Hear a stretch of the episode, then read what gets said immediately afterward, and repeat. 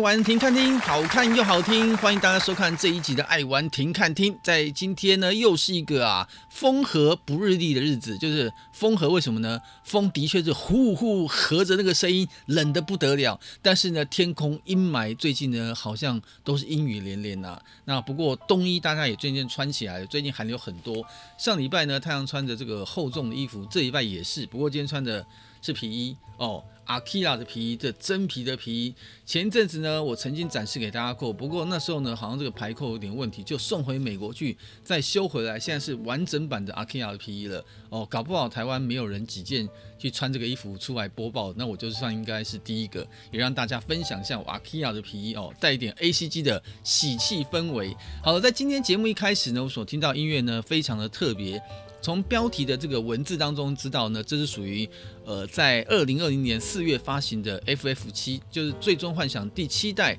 它的重新演奏的一个爵士乐的版本。那日本真的很厉害，我讲过。任何的游戏原声带哦，它可以原声带是一个音乐，那原声带的主旋律不变的状况下呢，用别的正式的乐器演奏。那因为通常很多原声带的音乐很多是用电子合成乐，那有的人就会把原声带音乐呢再做加强制作之后呢，变成了新的乐器的演奏版本，或是用各种改编曲风的方式来作为演奏。那如果刚刚太郎不上标题不上字，大家也不是很对游戏音乐了解那么深的话。搞不好很多的听众朋友们会被骗过，认为这是一个非常慵懒舒服的爵士音乐。其实它还是针对《最终幻想七》当中的一些主旋律的音乐来进行改编的。刚刚那个音乐的节奏呢，它就是在《最终幻想》当中的一首音乐，叫做《在旅途中的乐曲》。哦，有听到一点慵懒啊，像在沙发音乐那种氛围，还带上了一些这个喇叭的号角的声音啊，让你在整个听的气氛当中。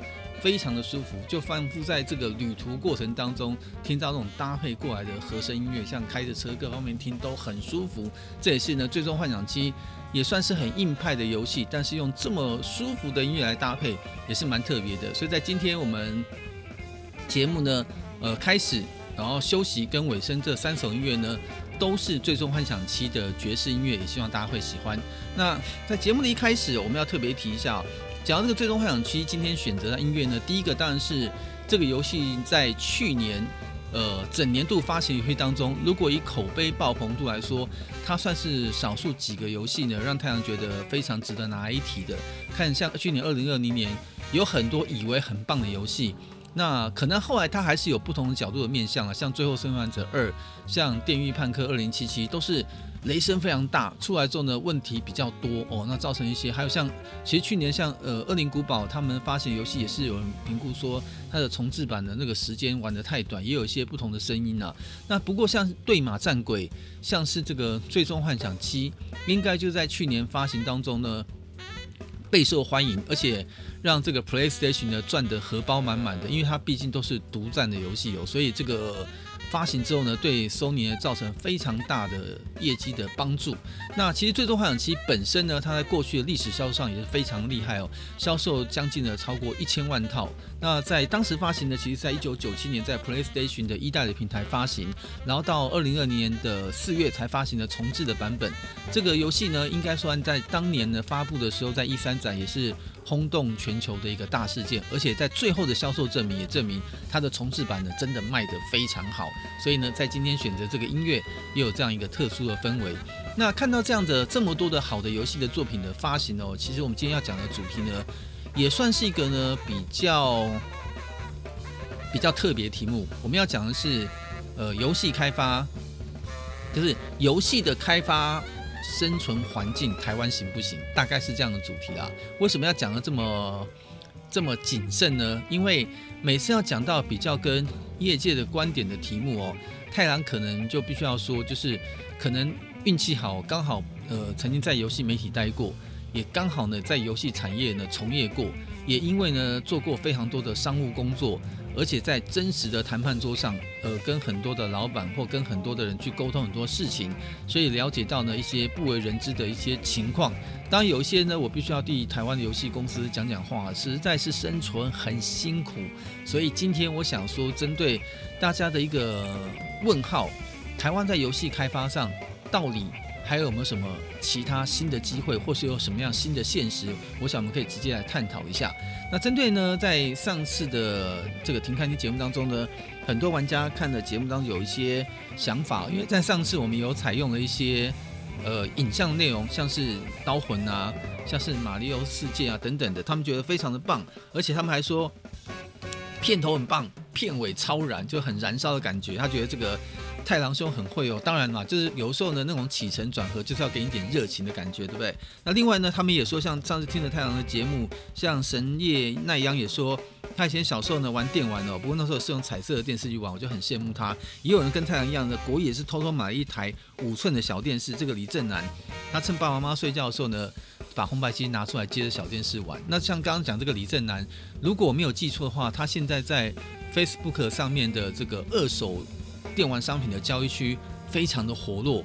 太郎跟他也买了不少东西哦。前阵子我忘了买的是这个接近于全新的白色的 Sega Saturn 的二手机，但是已经很新了。还买了，反正跟他买了应该不少的二手精品。我还问他说：“你怎么那么厉害？这些东西都可以挖得出来？”他现在还继续在挖当中。所以，如果很多人在 FB 的二手区常常买东西的话，因为常会看到这个李正南，也很高兴这些。有骨灰等级的粉丝能够跟太郎一起探讨这个问题，也希望大家呢对节目的意见跟批评，欢迎大家呢多多啊在我们的反应留言板上多多告诉我们，也邀请大家多多的按赞分享啊，然后订阅我们的 YouTube 频道，也可以跟我们开启小铃铛，然后尤其在粉丝团上，你能够呢尽量分享出去，我们在上面呢就会有很多的意见跟同好就可以跟玩家们一起交流。那如果是在 Parkes 上面的话，Apple 的 Podcast 的节目里面呢。太郎的这个每一集节目，它有留言板，你也可以在里面呢跟大家来做一些交流跟分享，请大家多多支持。好了，我们快速回到我们的节目主题呢，讲到这个台湾的游戏开发的这个环境到底行不行呢？其实我从开发的角度呢，我来跟大家先开始分享。台湾现在哦，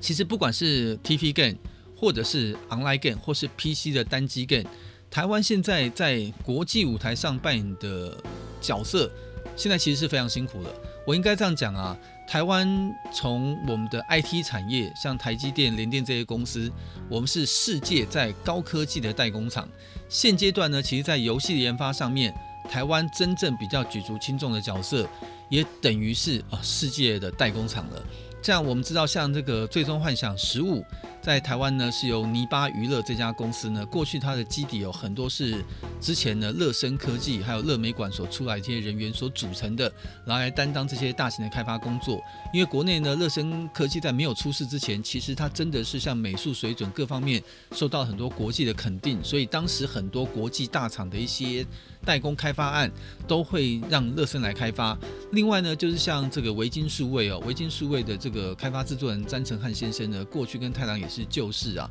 那本身在两千年，一九九七年到两千年之间，当时台湾有一个发行单机游戏，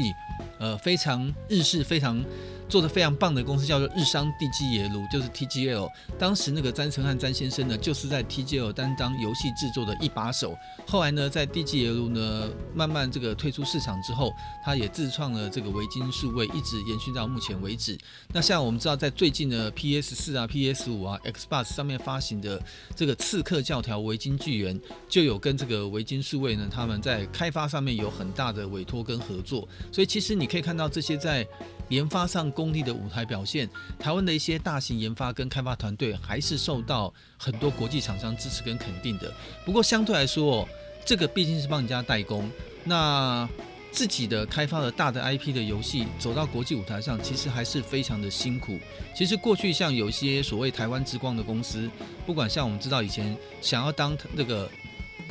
亚洲迪士尼的大宇资讯，或者是在像现在这个。雷亚音乐呢，他们在做音乐游戏上，国内本土自制也在国际上算相当的发光发热。这些公司呢，其实他们现在过的这个日子哦。也都是在自己的行业当中呢，非常努力跟辛苦。你会看到说，像自制研发公司，像我也很佩服，像这个宇峻奥汀，他们在《三国群英传》啊这些等等相关系列当中，一直坚持自己的开发方向。还有一些本土公司，像是传奇网络啊这些公司，也都是相当的不错。但是其实你看到整个下来，目前台湾的开发环境哦，对于开发者来说呢，它有一个比较大的问题点，就是在于资金上面的不足。那资金不足呢，造成就是开发上面的很多创意跟想法就会受限。那现在呢，台湾的游戏投资环境，我讲句实话，就是。我过去呢，常常在游戏行业有曾经找过非常多的投资机会，跟投资人或者协助人家找投资人的时候，我发现台湾比较大的问题就是台湾的这个所谓风险创投哦，我觉得这个回去可以洗一洗睡了，因为那个这个风险创投呢，根本没有风险这件事情。所有创投公司呢，到你游戏公司拿就是财报来看啊，看你赚不赚钱啊，公司有没有风险啊？这个风险反而变成是他要评估他自己的风险大不大，而不是来协助你呢规避风险，或是经过他的资金或能力的加持，让你的风险降低，做出更好的产品。所以我觉得。讲话可能很多投资公司会不爽啊，但是我讲一下，我曾经在一个一百多人的创投场业的场合就讲过刚刚那句话。我跟大家说，我刚刚演讲讲完了哦，你们投不投资什么东西呢？我先不管，因为我不是老板，不关我屁事。但是我我我从一个。简单不理解英文的角度，常常想说这个风险创投、这个冒险的这件事情啊，我常常就看不到所谓的各位台下这些投资公司在做，你们都只拿着财报看，那你们就是所谓的财务型投资人。如果今天每一家公司财报都那么好看的话，哦，那那也不需要各位在座的支持了，那大家自己就去玩了。所以这个之间的双生这个互动的关系，我觉得其实是非常不健康的。也就是因为这样原因，再加上这几年来呢，游戏有一点点。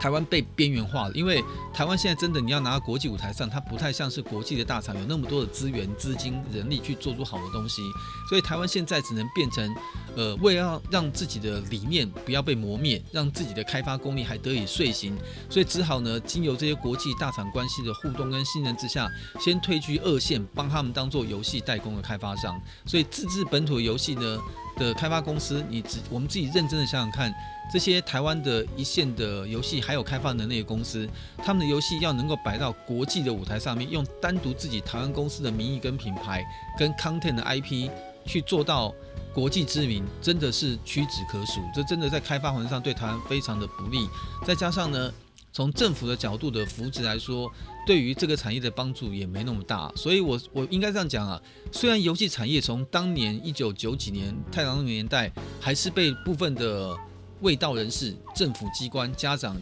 有点妖魔化，我觉得。但是到今天为止，虽然产业好一点了。我觉得在根深蒂固的观念上哦，还是有很多人不把游戏产业当做那么一回事。所以呢，在这个情况下，资源稀缺的状况下呢，我们也只能寄望像当年的我们现在长大到这个年纪的。然后呢，我们这个年纪人因为对当时的游戏的理念有一些坚持，认为它应该往正向的方式走，所以我们用我们这样的心态去带动接下来自己所带领的公司或者是产业，你才有可能去改变这个氛围。所以我才讲说，像刚刚讲到的这个詹成汉、维京数位的，或者像讲到像雷亚科技的，或像呃宇峻奥迪的这些的老板领头人呢，现在应该跟太郎都差不多在这个中中壮年的时候，这些人当年的理念跟想法都是稍微正面的。所以如果他们能用他的方式去改变公司的环境，然后呢改变社会的氛围，我觉得在开发的环境上面可能还会再多一点点新的机会。所以呢，如果说现在你讲到台湾的游戏开发行不行，其实。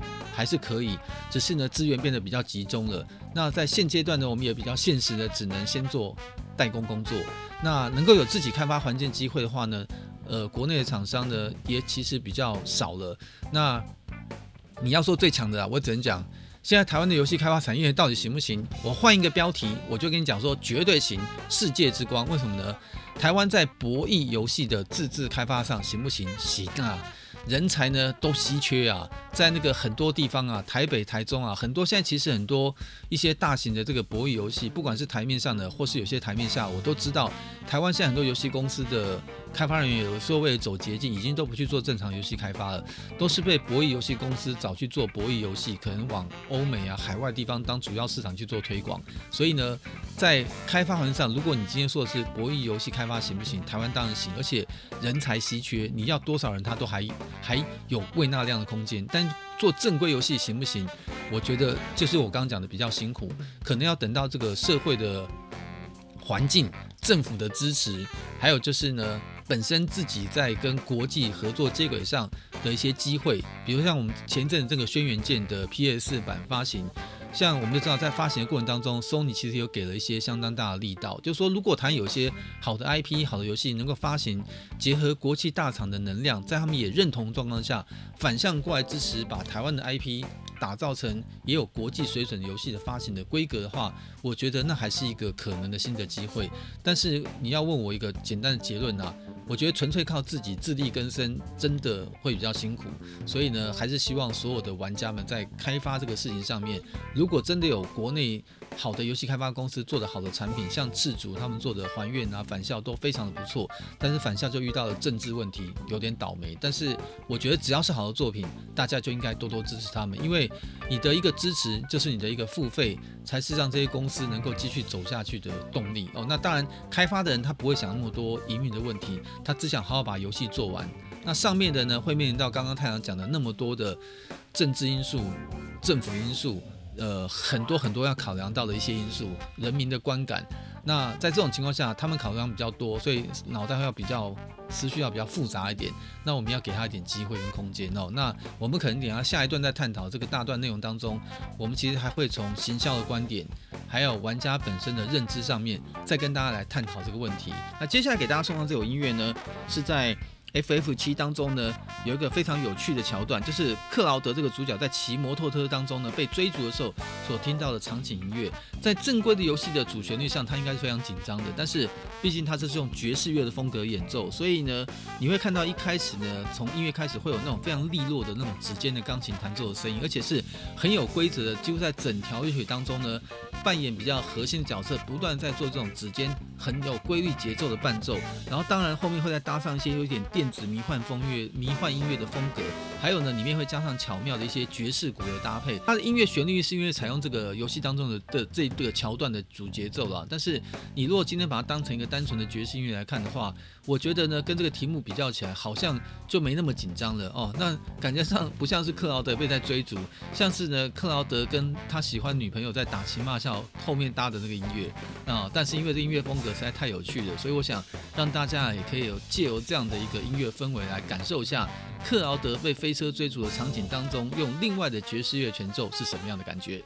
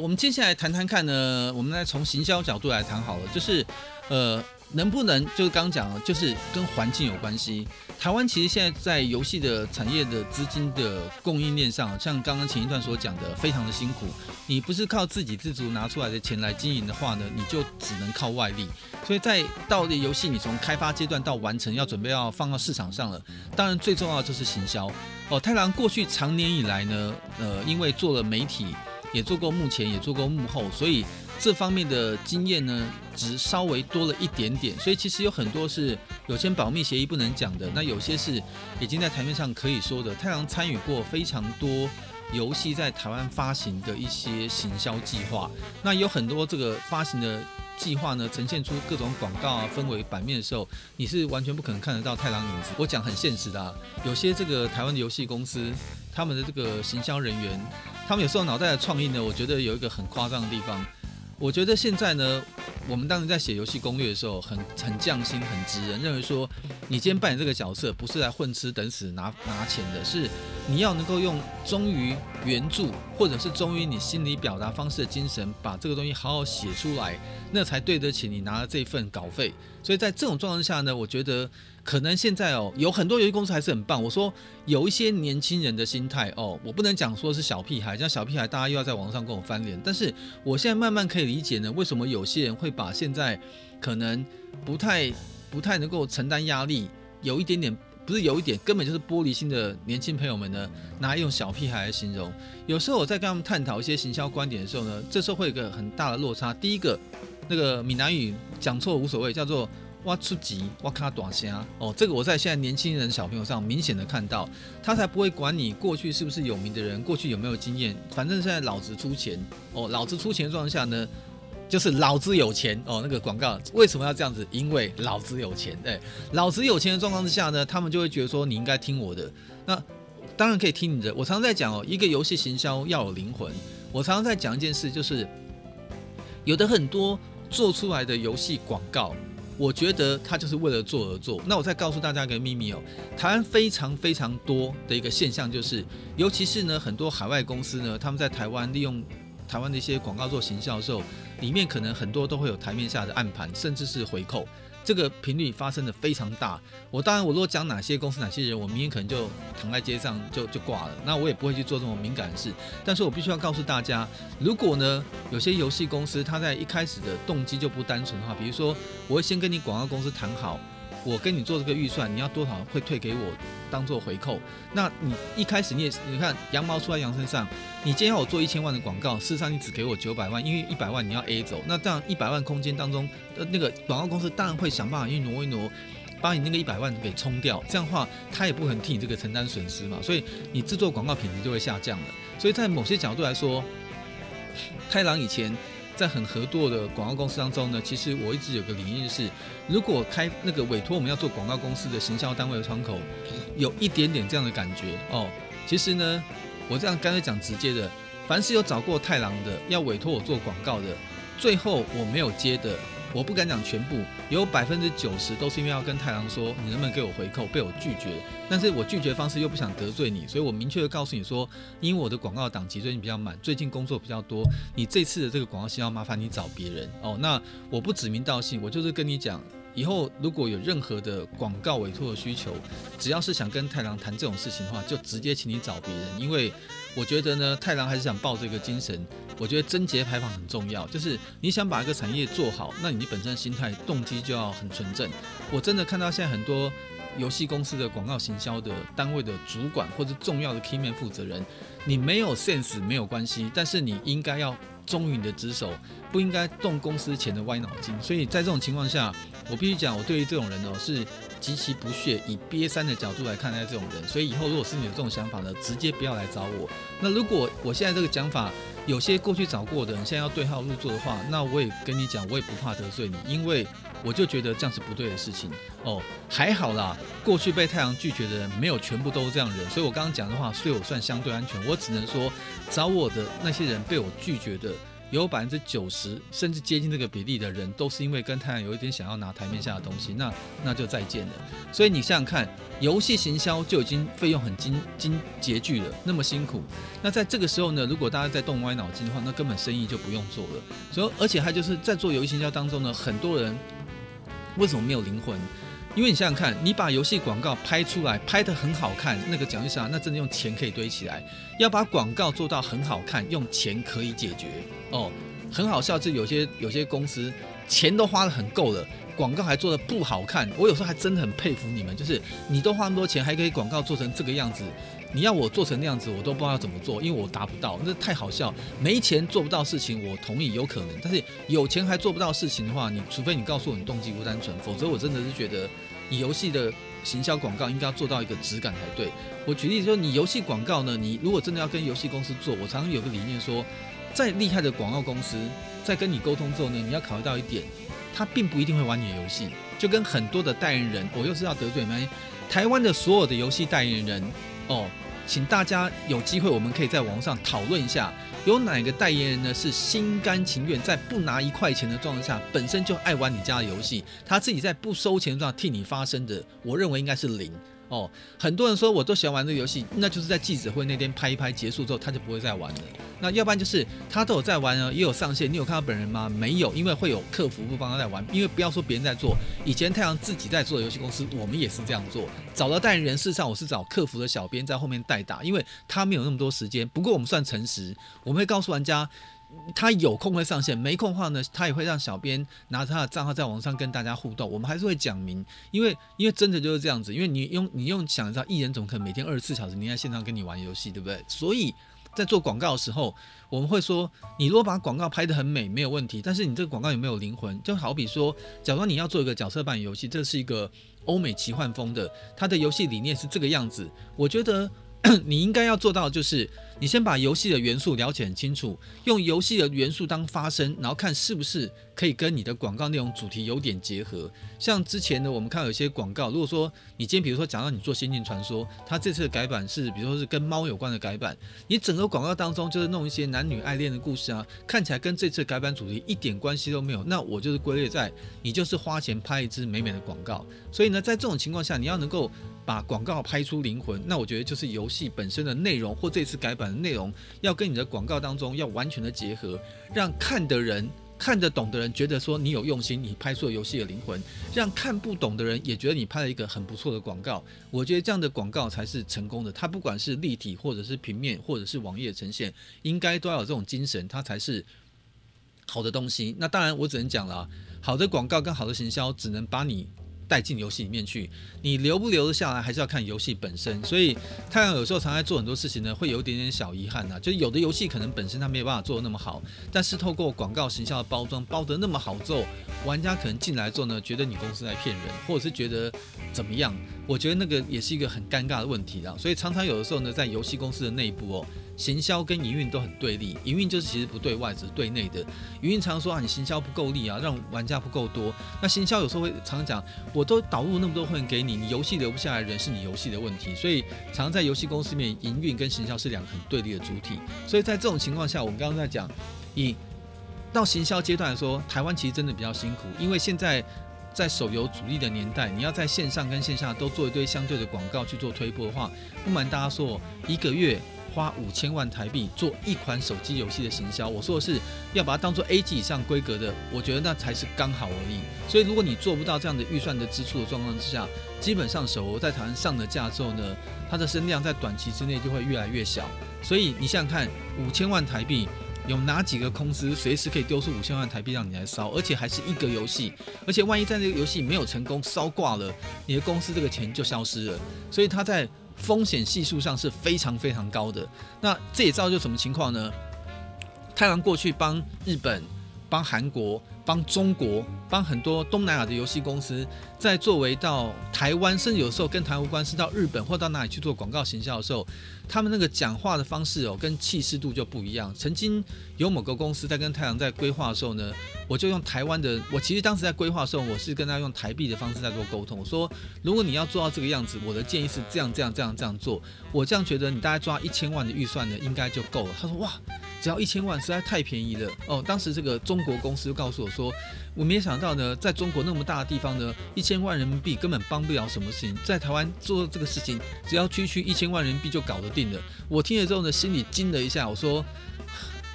大大的地方大国讲话就是不太一样，一千万人民币。我后来跟他讲说，这个。某某总，你你可能误会我的意思了，它不够吗？还要追加？不是，我刚刚讲的是一千万台币，如果按照当时的换算币值的话，差不多最多两百二十到两百三十万人民币而已，就可以做到你刚刚要的那个事情。他说怎么那么夸张？我说不用怀疑，就是这么夸张，因为台湾的地小，它的广告媒体渠道量不够大。如果你只要做这几个点的话，你就算把钱砸满了，它都不够砸。那到时候你要你要弄还会超出预算，我应该说预算会不太不太要花那么多，那剩下。我还不知道往哪边放，这就是你当然，如果像美国或像中国，你要整个全全全环境打，那当然广告费用很高。台湾真的不用，所以在这种情况下，我们听到就很羡慕啊，就是哦，对他们来说出这种手这种金额随便出都还 OK。但是台湾的公司有没有能力这样出，其实是真的没有。所以在这种情况下，你从这个呃到了行销角度来说的话，胜负就立判了。所以你刚刚说行不行呢？这你要看看站在老板的思维哦。我游戏环境开发就那么辛苦，当我辛辛苦苦自己去银行借钱，找爸爸妈妈借钱。最近我看到那个那个 Oh My God 老板那个一鸿兄去上馆长的节目，当初呢在二零零五年的时候负债五千万，后来呢为了要想办法那个还钱，去跟家里面的亲戚又借了几千万，去重新再再来拼搏一把。当时他也讲很好玩，他过年过节的时候呢，因为家人都会跟亲戚都会聚会，他都会找，因为他不好意思面对亲戚。他都用我要出差为理由，然后呢，直接闪过这次的聚会，所以你就知道大家多辛苦，大家拿自己的生命来燃烧他们的游戏产业。所以呢，当然也后面也很也很高兴，就一红兄后来在这个金流支付，还有在后来的一些网络游戏代理上重新再重振声威。所以在这种情况下。开发环境就已经那么艰难了，那到你要行销的时候呢，自己口袋又拿不出那么多钱，你要在老板立场来想，老板当然会想很多啊。所以呢，在老板想很多，就会设定一个天花板的门槛，说，因为我知道我自己的口袋里面的资源有限，只有这样的钱行销，这样的钱开发，这样的钱养员工，所以我只能把我想要做的那个游戏的标准，呃，往下调，调到多低呢？我觉得差不多就在肚脐眼这么低哦，没有到胸口。我认为应该差不多在肚脐眼以下这么低了，这是很现实的状况。因为人是英雄，钱是胆，没有钱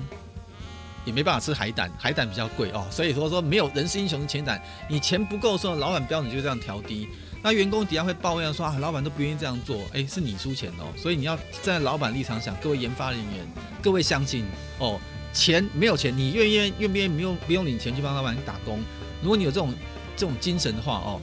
不瞒大家说，我知道有些员工在骂太郎，曾经当初为了忠肝义胆去挺某些事情，那时候带着几个重要的主管哦，有的还是现在的同事，当年为了支持某些老板，还说我们狠一点，这个六个月我们不要领薪水，我们自己去银行借钱来公司上班，然后公司以后还不用还我们哦。后来才知道，那当然后来当初很多员工说好，没有我们一起挺。当然，我现在从后面有些离职员工告诉我说，当年觉得他这样，我这样喊口号，他们有点被迫于我的压力。其实他们内心中都觉得，为什么来上班不用不用公司付我薪水，然后自己还垫了六个月的薪水去来上班，对家人还说我都领薪水，其实是去银行借的钱，大家互相当担保人这样子。所以，当然我现在承认我这样方法不对，只是我跟他说，你有没有准备用我这样的心态去听你的老板？如果没有的话，老板标准不要说降到肚脐眼的，就这样降到降到那个再讲往下讲，好像。器官位置不太好，好降到大小腿那个位置来说的话，你也没办法，因为这就是现实的环境。所以呢，在开发上面哦，其实台湾先天就已经有一些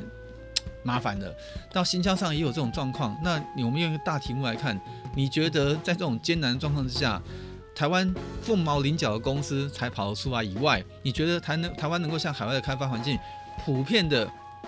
游戏公司开发环境跟人员都可以过得很愉快吗？公司都可以过得很好吗？那当然是 no no no no no 哦，这就是很现实的状况了。那呃，刚刚在前面讲了那么多林林总总问题啊，我还是讲，如果你你有很很不同的意见，欢迎我们来论述哦，论战也可以，但是呢，不要骂人哦，不要三字经哦。像我记得前面有一次有一集在讲到台湾代理为什么不代理《勇者斗龙十》、《勇者》还有《太空战十四》、《太空战十一》那个事情上面，大家跟太郎在网上有一些很大的不同的见解。后来太郎也单独开一期节目跟大家讲沟通原因。我还是要讲句讲句实话，打嘴炮大家都会哦。有一天呢，如果说你是跟史克威尔坐在开会桌上去谈判，然后呢，你谈的状况有什么情况，你拿出来公开分享，如果可以的话。太阳其实，在上次讲话内容当中，有些是因为基于保密，我不能。但是我讲已经是实情，我是坐在人家会议桌上跟他谈判，所以我几乎是公布我跟他会议的内容，告诉你为什么他们不愿意跟谈合作，钱没有给足嘛，或者是条件没有满足嘛，或者是你自己评估这样做我会赔死嘛，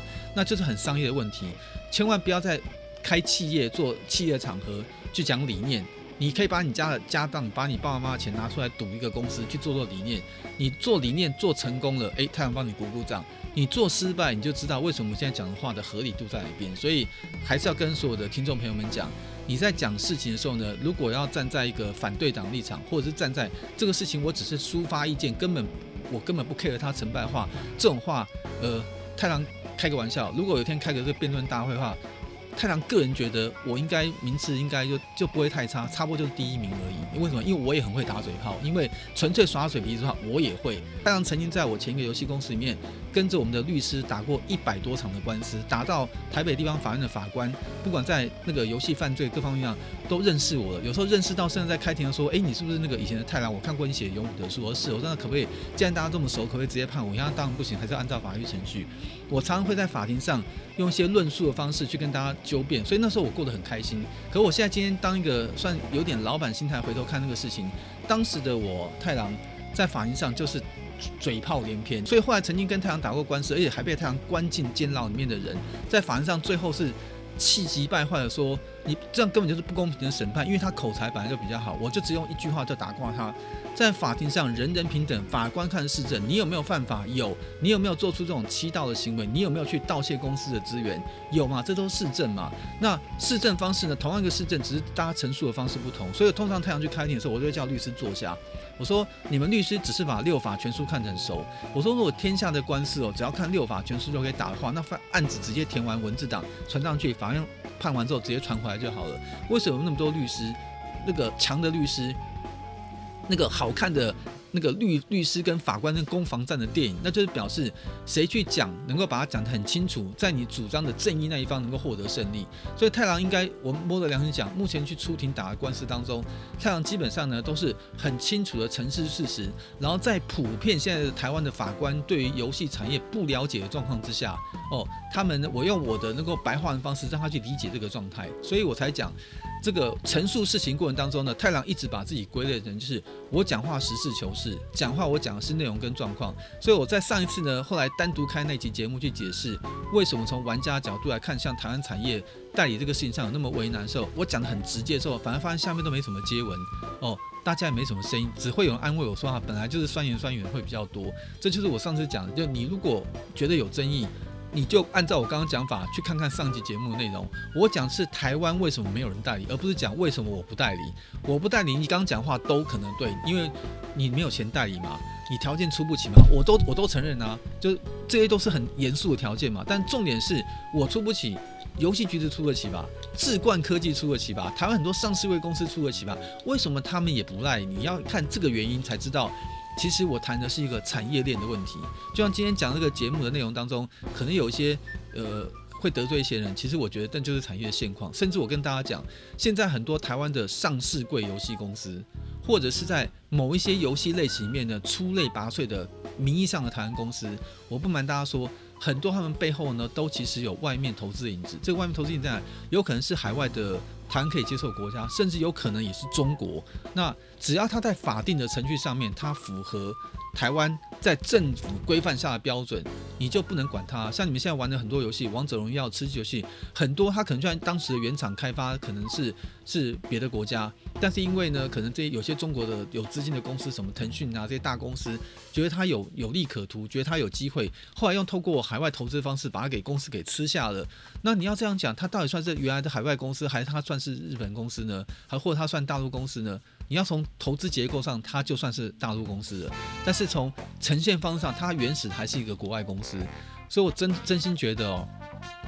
大家不是要选总统的，大家不是政治人士。在游戏产业当中，真的不要搞那么复杂，就是你玩游戏就好。你对游戏有什么批评跟指教，像《最后生还者二》讲就好，不要讲那个内容过程当中跟游戏本身无关。比如说，这是死大陆人做的，我就不想做。大陆人做游戏很多很好玩，很多是国际级的规格，你有什么不好？所以不要去管它的制作地是哪里，你要管的是游戏的本身内容。我常常跟有些玩家在私下讨论，或者有些同学我说：“哎，你讲话又歪楼喽。”我们今天谈的应该是游戏的内容问题，我们不是在跟你谈政治问题。为什么说这个背后是中国开发，或这这个是最不会做网络游戏日本人开发？这个游戏一定不怎么样。这种预设立场，我真的觉得哦，那个就是。我刚刚前面所说的，就是太局面、太片面，然后呢不够客观，这是我的想法。那我在刚刚讲到最后一个一个段落，就讲到人的部分。既然有了那样的开发状况，有这样的行销上的先天的匮乏，营运环境本来就很辛苦了。那最终他们把这游戏推到市面上要干嘛呢？哦，没有什么高尚的道德情操，干嘛赚钱嘛？没有钱怎么活，对不对？那这时候呢，玩家端怎么来看待这些公司呢？这时候大家就很妙啦。哎呀，台湾都没有自己做的很好的公司，有的话我们一定要支持他。当这游戏发行了之后，又会发现什么呢？游戏出来之后，又会发现，哎，这游戏我觉得不够哎，哦，不想付钱了，哇，这样也要给我收钱哦。你看，这是不是两个极端？在出之前，你会嫌台湾没有这些东西；当出之后，你又嫌它贵，或嫌它怎么样呢？又不想。给他呃买过来支持一下，那这样的话你会说这种的循环下去，台湾游戏产业怎么赚得起来呢？很难赚的。呃，我的赚是指转来转去，它很难转成一个正向的轮回。所以呢，你要问我，我比较讲个比较切实际的问题哦。我觉得现在台湾的游戏产业行不行？代理很难了，因为现在代理呢，台湾的厂现在在手游年代，代理的环境。海外厂商都摸熟了，他们要不就是透过海外直接远端操控，结合广告公司直接进来，要不就在台湾自己设立分公司。所以我觉得现在代理这条路越走会越辛苦，没有什么美好的明天。我基本上觉得完蛋了，代理的自己开发，呃，大家可能就是我刚刚讲的自己开发那些厂商。我也只能祈求这个玉皇大帝保佑他们正宫康泰，然后台湾的游戏玩家们要多多支持，因为像这样的真情异兽，在现有的开发环境下，我觉得太辛苦了。所以呢，如果有更多的厂商哦，像前阵子我们看到这个有一家做建筑的公司，好像叫假三零吧，他们也在自己开发单机的这个电脑游戏，很有理念啊，也有一些想法，但是因为游戏画面一公开之后呢，就有些玩家。做了批评说：“哇塞，闪瞎了我眼，我还以为是上个世代的东西。”我我是觉得啊，人家愿意花钱养员工，增加工作机会，开发这理念，你应该值得鼓励的。我举个例来说，现在有些呢好玩的游戏，像在手游上有些好玩，像贪吃蛇，有些那种像素风格游戏，人家可能都几千万下载，但是它游戏开发以结构呈现来说，其实是创意好，其实画面并没有特别华丽。那你要怎么说呢？所以其实你要用华丽不华丽来代表游戏一定好不好？那真的以现在的游戏观念来说，其实是不对的。所以呢，如果你要用这种方式来看游戏产业的话，那其实你的论述也很有问题。所以我觉得，如果说今天刚讲的从从代理不行到一开发状况上呢，现在有些先天上的障碍，我真心觉得现在的状况下只缺一点点，呃，政府要不要有什么？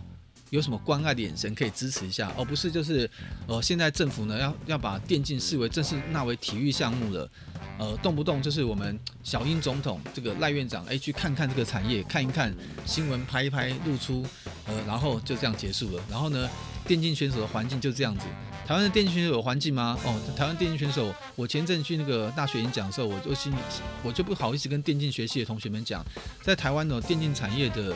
选手们，呃，未来的发展路其实是很窄的。你要想说，像前阵新闻那样，台湾有某个选手几亿迁出去，哦，别忘了是迁出去，是迁他到美国去，因为美国那个环境，台湾的市场太小了，没有一个企业愿意花大钱在电竞选手或电竞生态链的产业培植上去实质的。我现在讲哦，不是新闻性的，是实质的投入非常庞大的资源去把产业做起来，因为他们也是也是有商业的考量，是。环境市场就这么大，我的地方不对等的时候，我不可能投资那么多金钱。所以，如果现在有在听节目，有一些是可能电竞相关学系的，你要不要考虑早点转行，用你电竞的 sense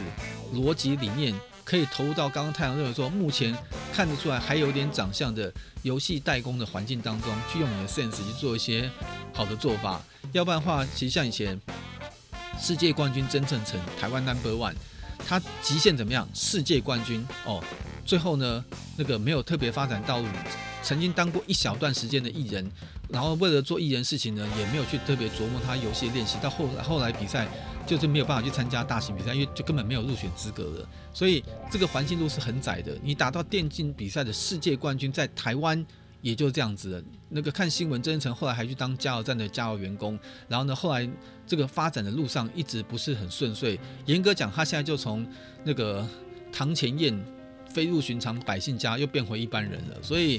我是觉得，如果你对游戏产业有兴趣，你应该早早定位，你要在游戏产业当中想扮演什么样的角色？你想走开发？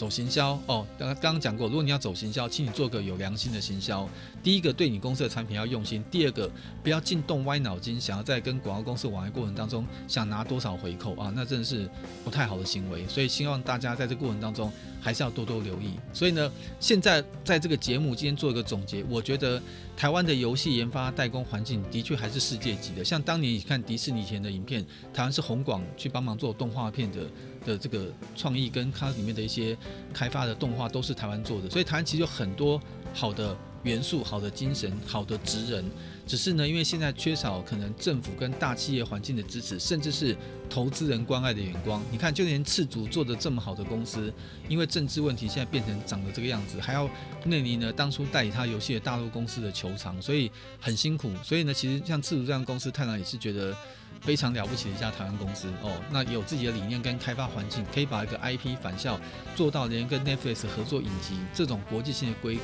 为什么会变新闻事件呢？就是表示它是少之又少，所以才会成为新闻。如果普遍台湾游戏开发环境都非常好，这是比比皆是，这个就不会变成新闻了。所以这可以看得出来，这也是另外一种层面的悲哀。所以今天呢，一整集节目当中呢，大概看看录音的时间，大概花了将近四十分钟。跟大家讨论台湾游戏开发环境到底行不行？我想今天经过这样的论述当中，可能前面有点字眼有点冒犯了，但是我还是那句话，欢迎大家针对我刚刚讲，不管从开发、从行销，但是我还是要讲哦，因为有非常多的业界人士会听这个节目，用不同的平台，用 Podcast 或各方面。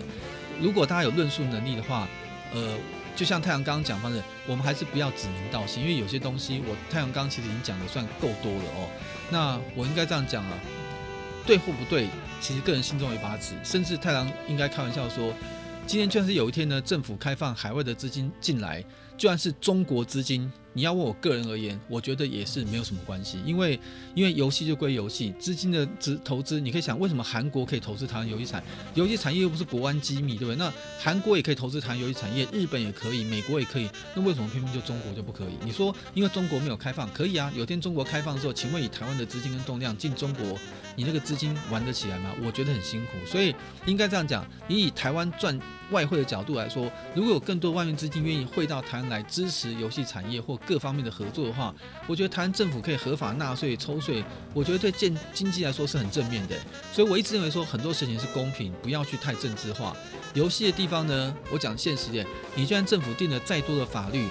我相信政府不管是工业局、电脑工会，你们找认识的游戏公司、信得过人，随便问一问，台湾的现在游戏公司强的游戏赚很多钱的游戏公司。里面哪一个会没有外资的影子？这外资当然不一定只包含中国，很多的影子在里面。然后哪一些呢？是直接在海外就直接账户把钱收走，根本不交给台湾政府税的也非常多。我应该这样讲哦，我都不觉得那要政府去查，我都怀疑国小六年级的会不会都可以猜得出来。如果他们都猜得出来的话，那些那些该去查的人就去查，我都不想讲，你们应该去吃。吃吃点东西补足体力，再去查查看。我真的很想讲一些不太好听的话，就是这么简单易学的常识，这么易懂的，你们要把想得那么复杂哦，那造成了现在台湾目前这种的现况哦。讲到这边为止，因为今天时间比较长，我其实觉得，哎，其实话题讲得意犹未尽呢。其实下次可以考虑呢，从不同的层面，从政府的支撑，其实台湾有台湾有很多参与的笑话，包含以前带着。海外的政府的机构、相关机构跟台湾的机构一起吃饭，中间有些很有趣的故事，夜郎自大，然后最后被人家打脸。就是我觉得可以以后呢，随着电玩展也快快要进行了，我们应该可以找个时间来讲讲，就是从政府在支持台湾游戏产业的力道上，我们来看看应该有哪些可以努力的方向。哇，这个标题实在是讲得好正面哦，真不像我。对，当然标题可以这样讲哦，实质上怎么讲那是我家的事，所以我只说，我觉得应该要找一个机会。在节目中谈谈看，台湾政府对游戏产业的支持，这种类似这样的题目，然后在里面呢就把一些真实的料，我现在讲的东西，太郎有一个有一个很大的优点，这边我敢跟大家臭屁一下，我不太喜欢用道听途说来的内容去跟大家分享，那就是听来的。我比较喜欢讲是我人就在现场参与的事情。那当然，为了我的身家性命安全，我可能会讲是什么事情，但是我不可能指名道姓讲是谁谁谁或哪一家公司。但是你你听得懂或听得聪明的人，有哦，有人常常在 FB 上私讯问我们，他说他上次太阳在节目当中讲的某一个公司是不是就这一家？我我几乎不敢正面回答，我只敢讲说，哎呦，内行的哦，我只讲到这样子。那个间接来说，其实。应该算就是告诉你，你你可能猜对了，但是当然啦，我为了避免风险，我也不知道私讯来那边人到底是是游戏公司还是谁，我可能以后也不太会正面回答，我只能说，你们如果听得懂的人，那个听得懂门道的，你自己去对号入座，大家就可以了解太阳讲的这些心声为什么是这个样子。如果我听不懂的话，你也可以认清这个产业它还是有它严肃的一面，大家多个参考，我觉得也是。帮你增进一下在产业当中，除了玩以外，光鲜亮丽以外，另外一种层面的尝试，大家就多多来，呃，各自解读了，好不好？今天非常谢谢大家收看我们爱玩停看听，也是跟刚节目开始一样，多多分享，多多支持，多多订阅，多多开小铃铛，我们继续把好玩好听的游戏产业资讯。分享给大家，在今天节目尾声呢，送给大家这首音乐呢，叫做《杰诺瓦》，它是在远古时代降下一个灾难，就是在 FF 七当中是一个外星的高等生物的音乐。那这个音乐的氛围当中呢，其实它很有趣哦。这个音乐呢。